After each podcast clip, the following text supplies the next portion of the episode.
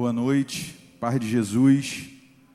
Amém. Pai de Jesus para também aqueles que nos assistem nessa noite. Queria começar esse tempo em nome de Jesus orando ao Senhor. E eu queria que você colocasse a tua vida diante de Deus. A palavra de Deus se renova.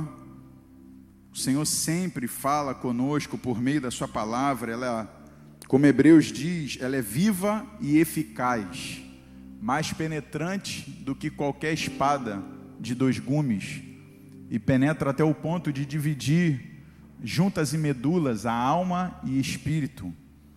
Hebreus 4, 12. Vamos orar ao Senhor em nome de Jesus. Você pode fechar os teus olhos. Eu queria que a tua oração nessa noite fosse se apresentando diante de Deus, para que o Senhor fale contigo profundamente por meio da Sua palavra, a palavra que corta para mim, a minha vida, que você peça a Deus, Senhor, fala comigo nessa noite, preciso ouvir a tua voz, ser transformado pela tua palavra. Pai, nós oramos juntos nessa noite, nesse lugar, Senhor, solenemente no nome de Jesus. Nós estamos aqui reunidos no nome poderoso de Jesus e nós confiamos, Pai, plenamente que a tua palavra ela é lâmpada para os nossos pés e luz para o nosso caminho. Nessa noite, em nome de Jesus, que a tua palavra encontre, em nome de Jesus, um lugar, ó Deus, de quebrantamento, de tremor diante dela. Que possamos nessa noite tremer diante da tua palavra, a tua palavra que transforma pessoas, famílias, cidades, nações, é a tua palavra. E nós queremos nessa noite nos render diante dela. Reconheço a honra, Pai, a graça de poder compartilhar a tua palavra e me sinto, ó Pai, o, o homem mais honrado dessa terra, pela nobre missão que o Senhor me deu Importa que o Senhor cresça e que eu diminua em nome de Jesus, para a glória do teu nome. Amém. Você pode dar amém? Abra a tua Bíblia no livro de Neemias, capítulo 6, verso 1 a 9.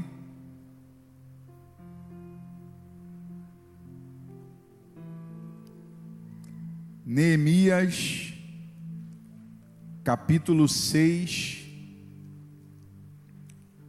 versos 1 a 9. Embora na ordem do Velho Testamento é um livro que se encontra perto de Esdras,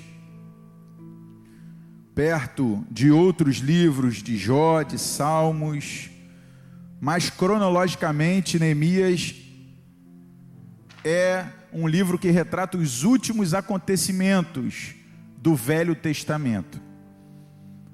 Neemias capítulo 1, desculpa, capítulo 6, verso 1 diz: Tendo ouvido Sambalate, Tobias, Gesem, o arábio e o resto dos nossos inimigos, que eu tinha edificado o muro e que nele já não havia brecha nenhuma, ainda que até este tempo não tinha posto as portas nos portais, Sambalat e Gesem mandaram dizer-me: Vem, encontremo-nos nas aldeias no vale de Ono. Porém, tentavam fazer-me mal. Enviei-lhes mensageiros a dizer: Estou fazendo grande obra, de modo que não poderei descer, porque cessaria a obra enquanto eu a deixasse e fosse ter convosco. Quatro vezes me enviaram o mesmo pedido eu, porém, lhes dei sempre a mesma resposta. Então Sambalate me enviou pela quinta vez seu moço, o qual trazia na mão uma carta aberta, do teor seguinte: Entre as gentes se ouviu, e Gesem diz que tu e os judeus intentais revoltar-vos. Por isso reedificas o muro. E, segundo se diz, queres ser o rei deles. E puseste profetas para falarem a teu respeito em Jerusalém, dizendo: Este é rei em Judá. Ora, o rei ouvirá isso. Segundo essas palavras, vem, pois, agora e consultemos juntamente. Mandei dizer-lhes: De tudo o que dizes, coisa nenhuma sucedeu. Tu, do teu coração, é que o inventas, porque todos eles procuravam atemorizar-nos dizendo: As suas mãos largarão a obra e não se efetuará. Agora, pois, ó Deus, fortalece as minhas mãos. Olha para cá em nome de Jesus. Esse texto, o texto de Neemias, retrata, na verdade, um tempo de guerra.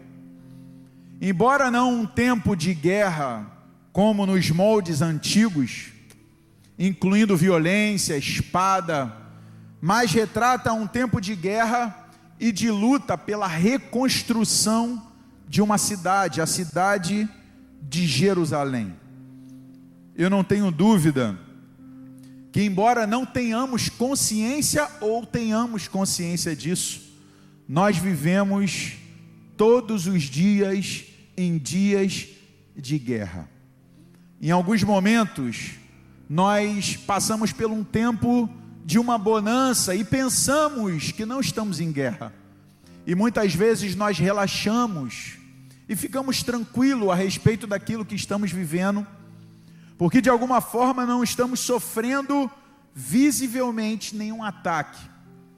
Mas embora haja batalhas em dias e dias, nós nascemos nesse mundo e esse mundo é um mundo de guerra. E esses dias, potencialmente, têm sido dias assim, de luta, de guerra. E nós não podemos, diante de dias e a, a vida numa guerra real, espiritual, não podemos ter atitudes e ações de qualquer forma. Como agir em momentos assim? Quando a gente olha para a Bíblia, nós percebemos, lendo ela, que a Bíblia é um livro de várias guerras. A começar da guerra registrada em Isaías, em Ezequiel 14, Ezequiel 28 e Isaías, fala na verdade de uma guerra que aconteceu no céu, antes de todos nós existirmos.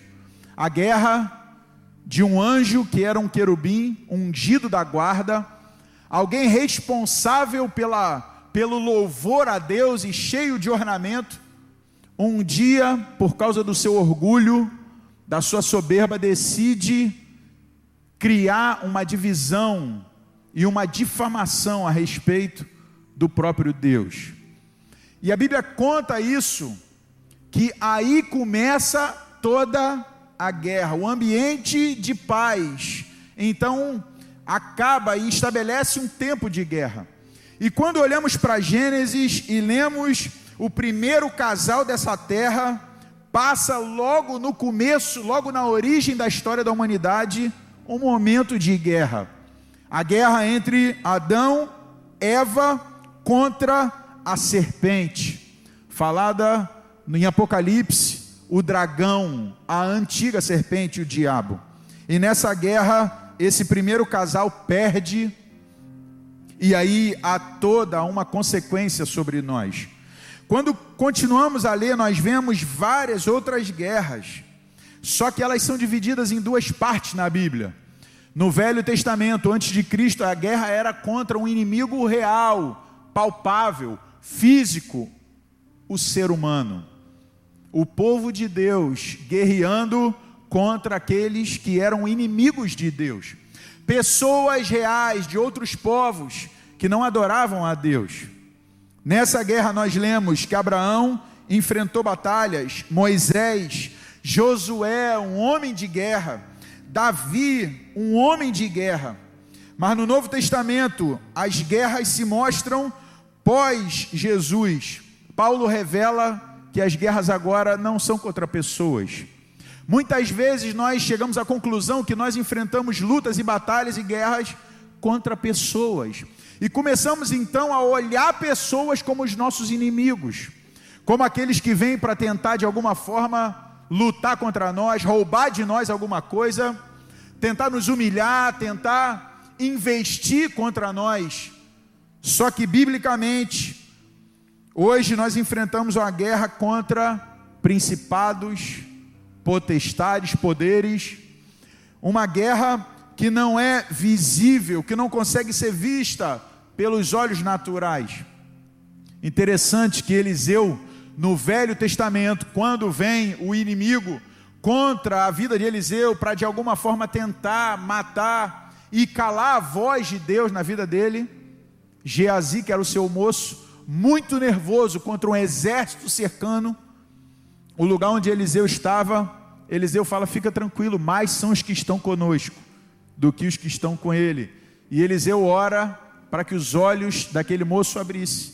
E ele viu então anjos e anjos e carruagens, ele viu o exército de Deus, e aí então, debaixo dessa visão espiritual, Geazi fica em paz. A verdade é que Jesus, logo no começo da sua vida, Mateus capítulo 4, ele enfrenta um momento de guerra. Seu ministério não era conhecido e ele já vai, levado pelo Espírito ao deserto, para ser tentado pelo diabo. E ali, dias de guerra.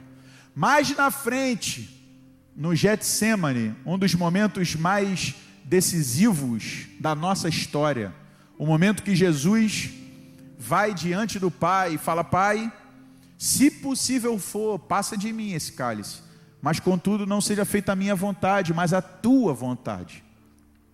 Tempo de guerra. Quando vemos os apóstolos, então, naquele período que Jesus tinha morrido e até a sua ressurreição, que tempo de guerra! Vozes, medo, medo de morrer, trancados, achando que na verdade iriam ser de alguma forma presos, mortos. Vemos a igreja nascida nesse tempo, quando estudamos a história da igreja ao longo dos séculos, uma igreja que viveu perseguições, martírios, lutando contra a espada, perigos noturnos, diurnos, e nós nascemos em guerra. Todos nós estamos em guerra, e toda guerra tem um inimigo a ser vencido, toda guerra tem um objetivo a ser conquistado e uma estratégia a ser desenvolvida. Não sei quantos sabem, mas em 2017 eu passei por uma experiência e eu indo, na verdade, atrás da ambulância que levava minha esposa ao hospital no Rio de Janeiro dos bombeiros, eu me perdi, era por volta de meia-noite, meia-noite e meia. E aí o GPS me jogou para dentro de uma comunidade chamada Vila do João. Meia-noite e meia eu entrei, já sabia, quando eu vi a placa Vila do João, não tinha como voltar, a rua estreitou. E aí, quando eu achei que eu ia sair dali, eu fui cercado por uns 12 homens armados, fuzis, armas de pequeno porte. E quando eu tive a oportunidade, eu tentei dar ré, porque eu imaginei, eu falei, eu vou morrer aqui. Mas eles gritaram para eu parar, e quando eu saí do carro, eu saí imaginando a guerra espiritual que estava naquela noite, pela minha alma. Uma ação do inimigo tentando me ceifar, e os anjos de Deus, porque Deus tinha um propósito na minha vida o fato de nós estarmos vivos nessa noite, embora você não veja, cada dia é um dia de guerra, mas o fato de você e eu estarmos vivos, é porque ainda tem um propósito de Deus para nós, algo que precisamos fazer. E ali eu imaginei a luta espiritual. Deixa eu te fazer uma pergunta: quais são as guerras que você tem enfrentado? Quais são as guerras que nesses dias olhando para a tua vida, olhando para os teus familiares, olhando para as pessoas à tua volta, olhando para as convicções interiores, olhando para as ações inimigas exteriores e também as vozes interiores. Qual é a guerra que você tem enfrentado? eu creio, baseado nesse texto de Neemias, essa noite é a noite de você entender que você está em guerra e você saber agir no meio dela.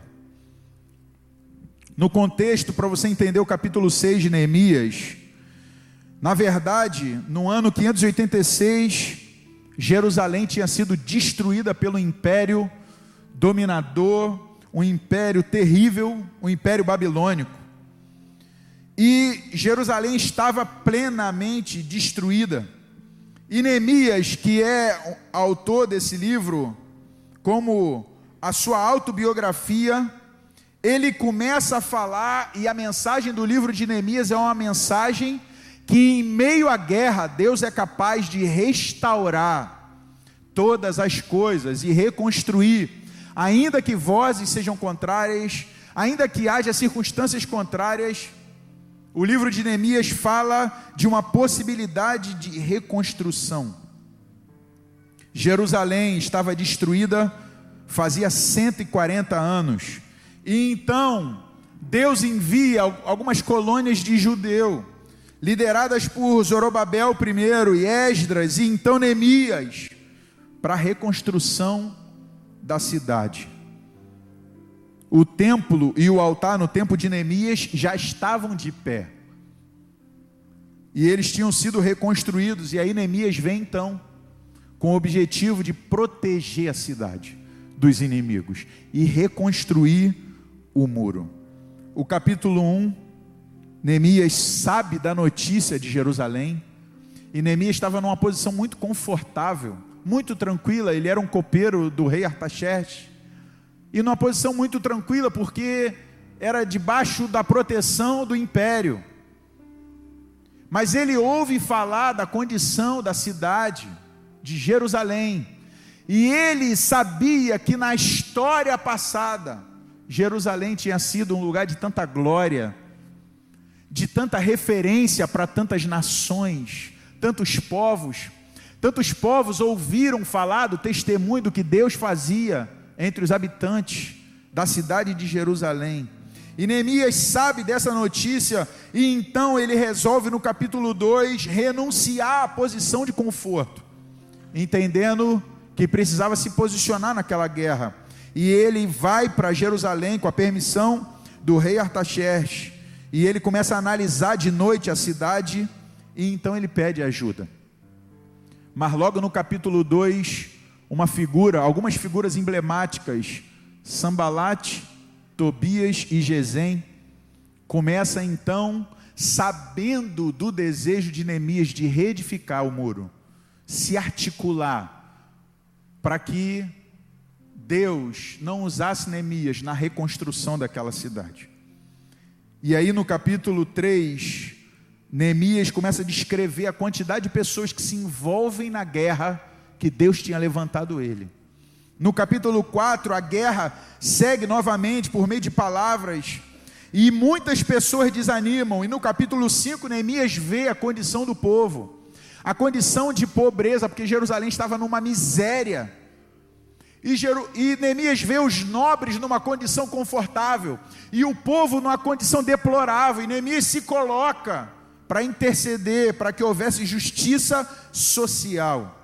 E aí então, chegamos ao capítulo 6, é a descrição da reedificação dos muros. O muro é uma tipologia da necessidade da reconstrução nas áreas da nossa vida que vão nos proteger dos ataques do inimigo.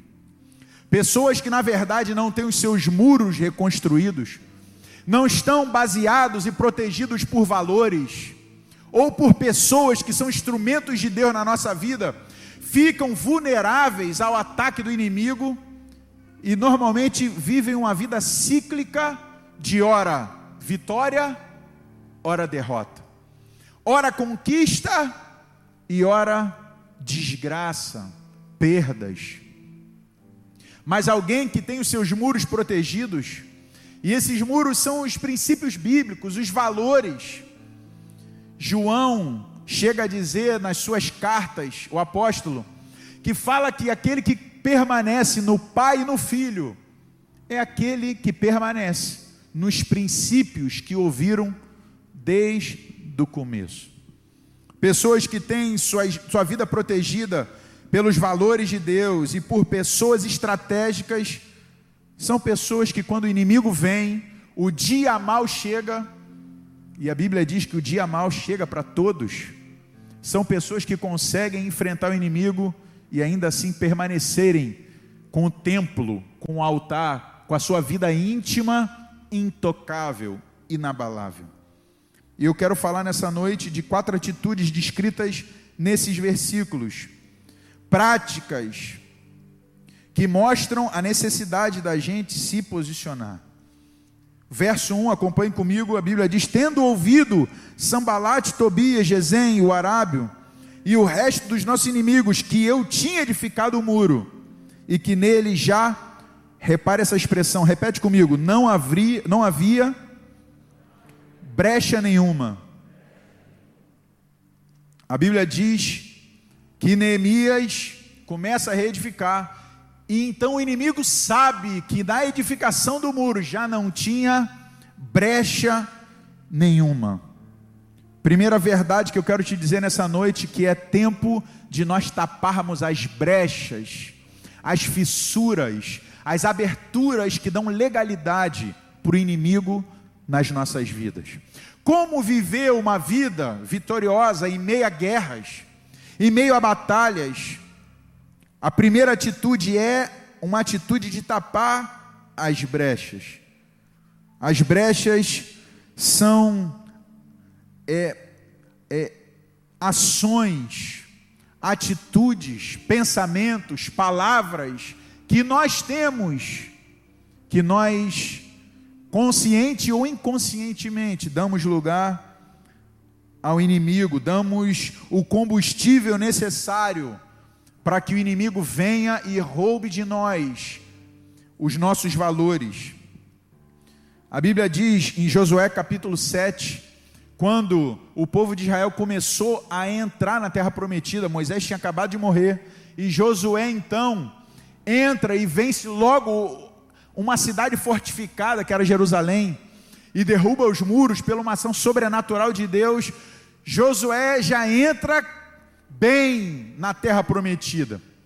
Mas quando ele vai para a segunda cidade, a cidade de Ai, e ele vai para conquistar uma cidade muito mais fraca que Jericó, Josué passa por uma derrota logo no começo da sua caminhada, e ele vai para Deus, e ele fica crisado, ele fala assim: o que está acontecendo? O que, que vão dizer? Acabamos de entrar.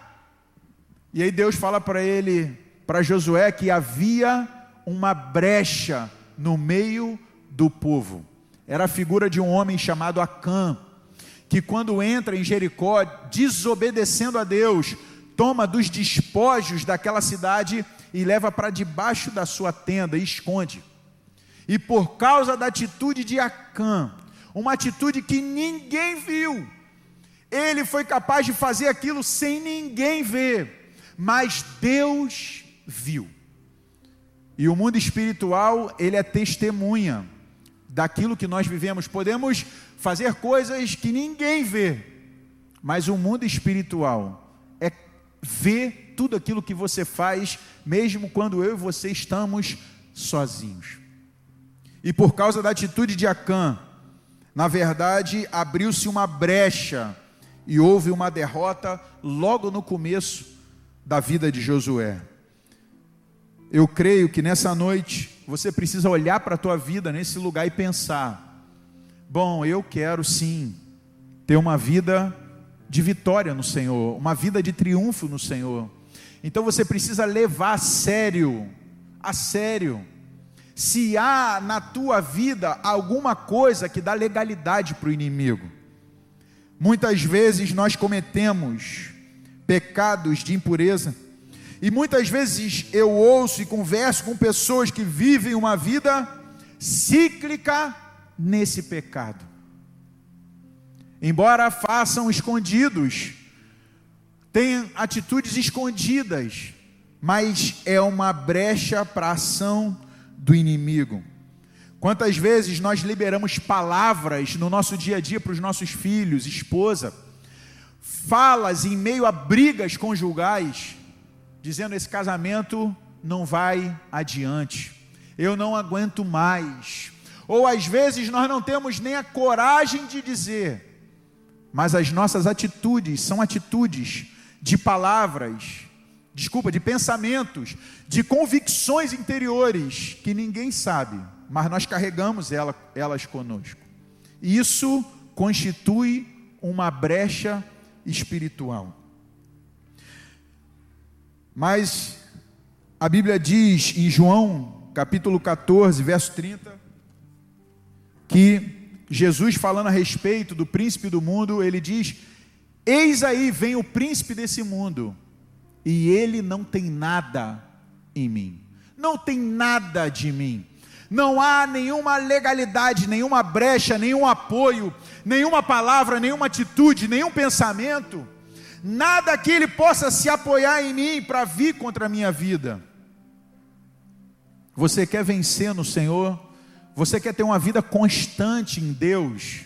Você precisa tapar as brechas. Segunda atitude é que é tempo de não nos distrairmos. A Bíblia diz no verso 2 ao 4 Conta então que, sabendo que os, as brechas tinham sido tapadas, Sambalate e Gesem mandaram dizer a Neemias: Vem, encontremo-nos nas aldeias, no vale de Ono. Porém, tentavam fazer-me mal. E no verso 3, Neemias responde: Enviei-lhes mensageiros a dizer: Estou fazendo grande obra, de modo que não poderei descer, porque cessaria a obra, enquanto eu a deixasse e fosse ter convosco. Eu creio plenamente que esses dias há um ataque do inimigo, como na vida de Sambalate, Tobias e os outros, para nos distrair do que é mais importante, da grande obra. O que, que é grande nas nossas vidas? Tudo que Deus fez na tua vida é grande. A obra de Deus em você, ela é grande. A tua família para Deus é grande. O teu chamado é grande.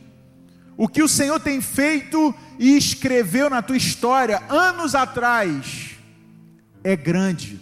Tudo aquilo que Deus faz na nossa vida é grande. Mas existe uma estratégia do inimigo para nos aprisionar, nos distrair. Eu estava meditando no livro de Efésios, capítulo 5, verso 16. Paulo usa uma expressão que eu achei interessante. Ele diz: remindo o tempo, porque os dias são maus. Vou repetir a expressão: remindo o tempo, porque os dias são maus. Eu penso particularmente, quando nós nos apresentarmos naquele dia diante de Deus, e todos nós vamos fazer isso, cada um de nós, todos os seres humanos, irão se apresentar diante de Deus, ou no tribunal de Cristo, ou no juízo do grande trono branco. Mas todos nós iremos nos apresentar, e eu particularmente penso que uma das coisas que nos livros que serão abertos será falado é a respeito do nosso tempo. Tempo não é dinheiro, tempo é vida. Então eu creio que nós Vamos pegar e vamos, vai ser contabilizado particularmente o teu tempo. Você viveu, Rony, quantos anos na terra? E eu tenho fé que eu vou a mais de 80. Bom, então vai pegar meus 80 anos de vida na terra e vai pesar. Quantos anos valeram a pena eu viver na terra? E eu posso ser surpreendido, que possa ser meses anos, poucos anos. Dos 80 que você viveu na terra, Rony, 3, 4 anos valeram a pena. Os outros, 77, 78, 80. Foram anos que você viveu distraído na terra, distraído da minha vontade, do que eu tinha para você, do plano, do propósito, da carreira que eu tinha para você. Paulo diz remir o tempo, e eu entendo particularmente esse termo remir significa soltar. tirar de uma prisão por um preço. O diabo não consegue, muitas vezes, nos prender mais. Aqueles que estão em Cristo, nasceram de novo, eles foram libertos do pecado e das ações do diabo. Não há mais domínio do pecado. A Bíblia diz, Paulo falando que não estamos mais debaixo do pecado, mas estamos debaixo da graça de Deus. Não há domínio sobre mim. Mas Paulo diz que há uma possibilidade de não me prender, mas ter a capacidade de prender o meu tempo. E Paulo diz então: liberte o seu tempo, porque os dias são maus. Isso fala de nós dedicarmos a nossa vida àquilo que é de real valor. E Paulo diz que o que é de real valor, ele fala: tudo que não se vê é eterno. Tudo que se vê é passageiro, mas tudo que não se vê é eterno. A relação que nós temos uns com os outros, relação de amor, valores bíblicos, tudo isso que nós não vemos, isso é precioso. Deus te chama a você dedicar ao que é mais importante na terra, que são pessoas é noite de você desenterrar, desenferrujar. É noite de você sair do estado de comodismo espiritual para um posicionamento segundo Cristo tem para você. Queria que você lembrasse nessa noite quantas palavras Deus já te deu, de maneiras naturais, simples ou de maneiras sobrenaturais. Quantos sonhos, Quantas pessoas falaram para você da graça de Deus na tua vida, dos dons, da palavra, e muitas vezes essas coisas estão retidas ou operando numa porcentagem muito inferior à tua capacidade, é como se fosse um carro que na verdade não cumpre todo o seu potencial. Tem ali todo um potencial, mas não cumpre é tempo de deixarmos a distração. Terceira, terceiro ponto é tempo de rejeitarmos todas as difamações do inimigo. A Bíblia diz no verso 5, acompanhe por favor. Então Sambalate me enviou pela quinta vez o seu moço, o qual trazia na mão uma carta aberta do teor seguinte, entre a gente se ouviu, e Gesem diz que tu e os judeus intentais revoltar-vos. Por isso reedificas o muro. E segundo se diz, queres ser o rei deles. É tempo de nós não ouvirmos as difamações, as vozes do inimigo, Difamações, na verdade, difamação é a perda da boa fama, é o descrédito.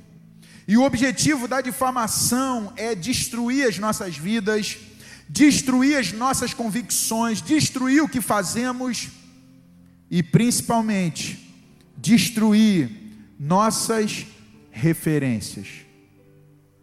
Provérbios 16, 28 diz que o difamador separa os maiores amigos. Pessoas que, na verdade, como Sambalate e Gesem, pessoas que representam, que dão lugar ao inimigo para, de alguma forma, falarem mal e difamar. O texto diz que Sambalate envia pelo seu moço uma carta aberta. Como pode alguém que está interessado em proteger, em guardar, preocupado, como Sambalate vem descrevendo anteriormente, com a vida de Neemias, com a reconstrução de Jerusalém, enviar uma carta aberta. Uma carta que tem o intuito de proteger e guardar, é uma carta fechada. Uma carta aberta é uma carta que quer de alguma forma vir para revelar, para expor, para ferir, para trazer descrédito aquilo que Deus tem feito. Quando lemos o livro de Neemias, vemos que as estratégias desses homens era difamar, e ele diz: Eu sei que vocês estão tentando se revoltar e que você está querendo se fazer rei no meio deles. E você até colocou profetas para falarem a teu respeito em Jerusalém. Mas o rei Artaxerxes ouvirá isso. Se você quer vencer para a glória de Deus, você precisa rejeitar toda voz que vem para ferir aqueles e aquelas que são instrumentos de Deus na tua vida. Para você, jovem, todas as vezes que você ouviu uma voz no meio de um conflito com os teus pais, dizendo: Meu pai não sabe de nada, minha mãe não sabe de nada. Essa é uma voz do inimigo para ferir o teu relacionamento. Eu lembro que meus filhos eram pequenos e eu para eles era o herói. Eu dizia, quando o Judá era pequeno, eu falo: Filho, não conta para ninguém.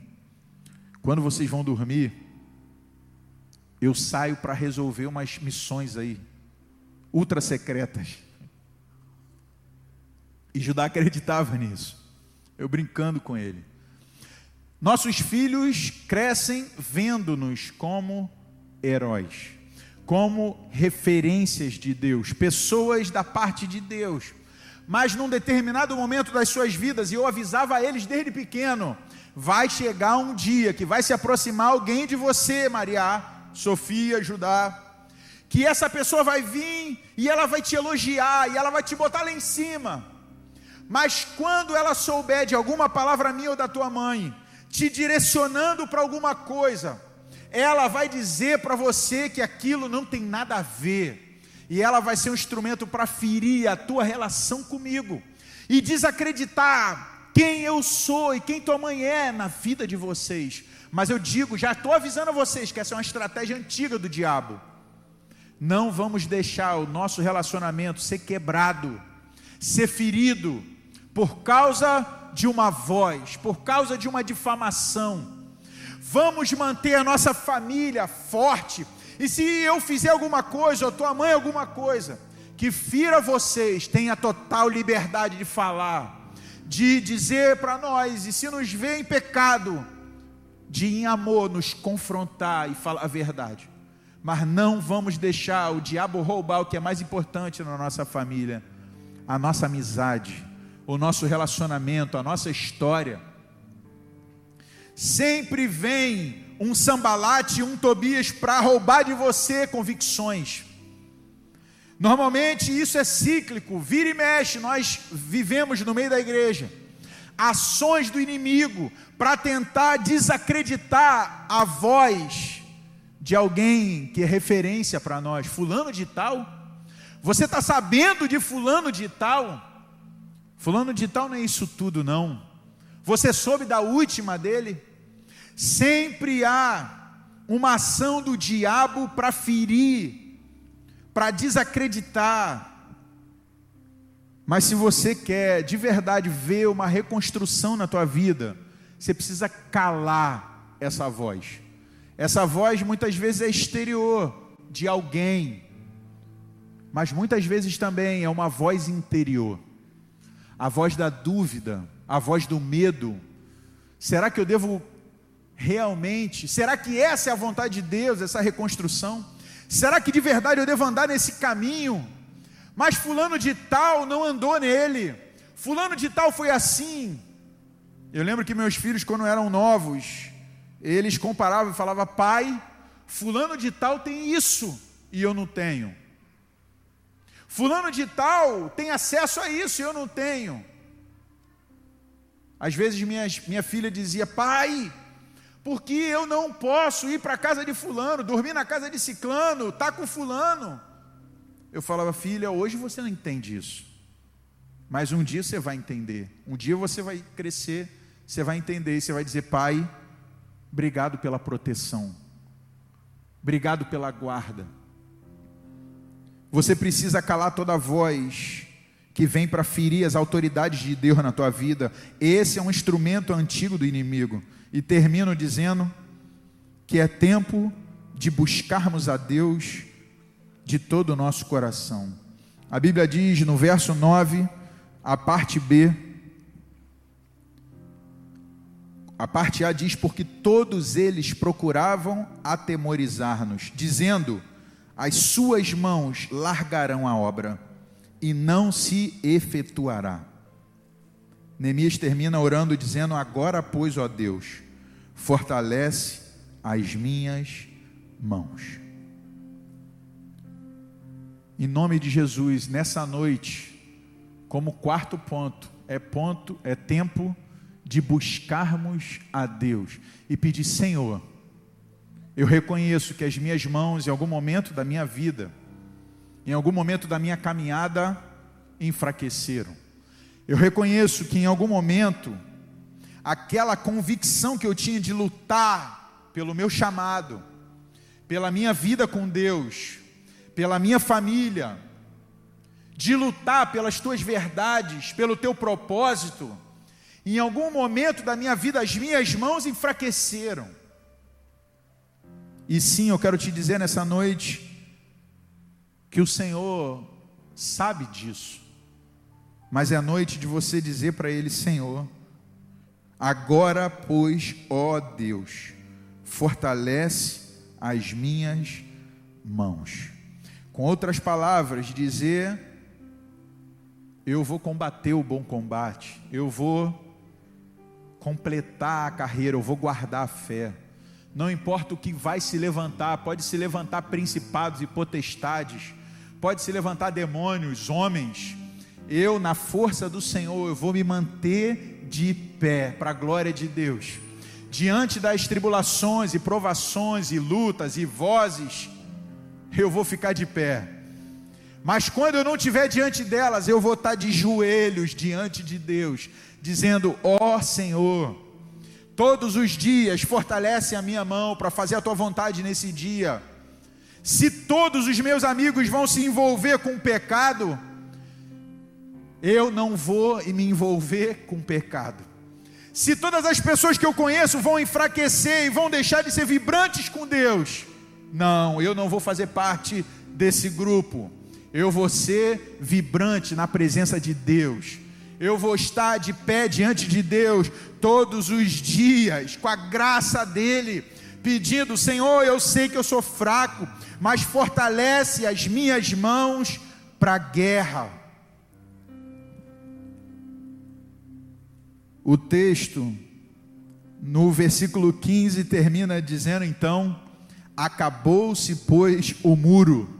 Aos 25 dias do mês de Elu, agosto ou setembro, em 52 dias. Quero te dizer nessa noite que Deus está totalmente compromissado contigo e comigo a nos ajudar a terminar aquilo que Deus tem feito nas nossas vidas. Deus está totalmente compromissado contigo e o Espírito Santo, e Ele usa pessoas e ele usa circunstâncias, e ele usa palavras, e ele usa todas as coisas para que você e eu permaneçamos de pé, segundo a vontade de Deus, vendo Deus fazer novas todas as coisas. Eu pude testemunhar nesse final de semana, no nosso retiro de casais, eu pude testemunhar Deus renovando alianças. Deus fortalecendo casamentos, fortalecendo convicções. Sim, foram um dia de luta. Antes do encontro, luta. Mas nós não somos daqueles que retrocedem para a perdição. Nós somos daqueles que prosseguem para a conservação da alma. Aleluia. Nós fomos chamados para isso, para vencer. Fomos chamados para andar, sabe? Com a graça de Deus, na força do Senhor, de glória em glória segundo o poder de Deus que opera em nós. Você foi chamado para isso. A palavra de Deus para você nessa noite é: coloque-se de pé diante de Deus, coloque-se de pé diante do Senhor, para viver toda a graça, toda a plenitude, toda a virtude, toda a promessa de Deus para você. Não se acostume com menos do que Deus tem para você. Em nome de Jesus, você pode fechar teus olhos onde você está. Você que precisa nessa noite tapar essas brechas que você sabe que precisam ser tapadas na tua vida. Quero que você comece a se colocar diante de Deus em nome de Jesus. Você que tem percebido que de alguma forma o inimigo tem desejado distrair você do que é essencial. Ou você que tem sido atacado por vozes exteriores e interiores, dizendo: não, não vai dar certo, não vai, não vai, não vai. Você que precisa das tuas mãos fortalecidas, comece a se colocar diante de Deus nessa noite, em nome de Jesus. Comece a orar ao Senhor. É muito importante nós orarmos uns pelos outros. Sim, é. Mas é mais importante você, diante de Deus, começar a orar nessa noite e apresentar diante de Deus a tua guerra, apresentar diante de Deus as tuas brechas, apresentar diante de Deus a tua vida e dizer: Senhor, eis-me aqui, eu quero nessa noite sair desse lugar, eu não abro mão de sair desse lugar, como foi para Jacó era apenas para as pessoas que passavam ali um ribeiro normal. Mas para Jacó, o Val de Jaboque era um lugar marcante na sua vida com Deus. Teus muros vão ser reedificados nessa noite. As proteções que um dia estavam de pé, e ainda que você veja que de alguma forma isso se destruiu com o tempo, pelo poder do Espírito Santo e no quebrantamento do teu coração, o Senhor vai hoje continuar ou iniciar um processo de retomada, de reconstrução, de fortalecimento na tua vida. O diabo vai procurar, mas não vai achar brechas em você.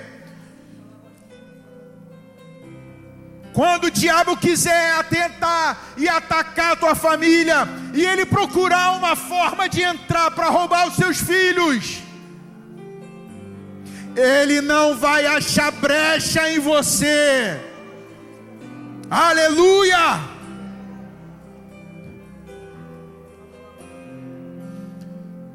Aleluia! Comece a orar ao Senhor nessa noite, em nome de Jesus Cristo. Aleluia.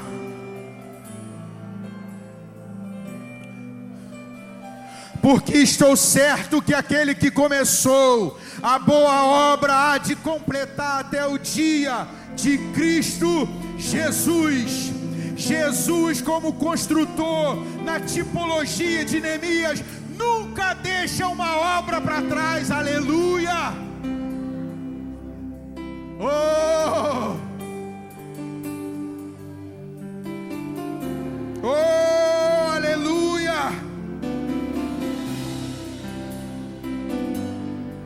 Vai sendo envolvido nessa noite pelo Espírito Santo,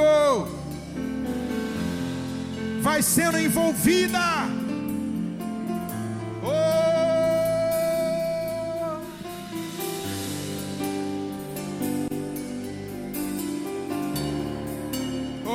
Espírito do vivo Deus, Espírito da promessa, aleluia.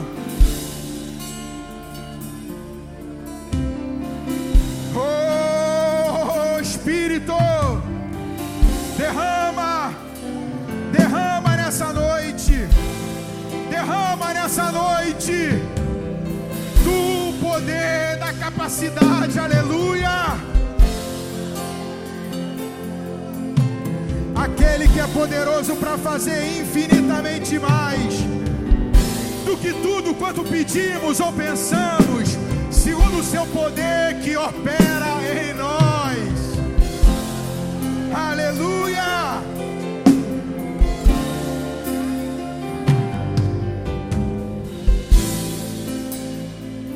Aleluia! Oh, aleluia!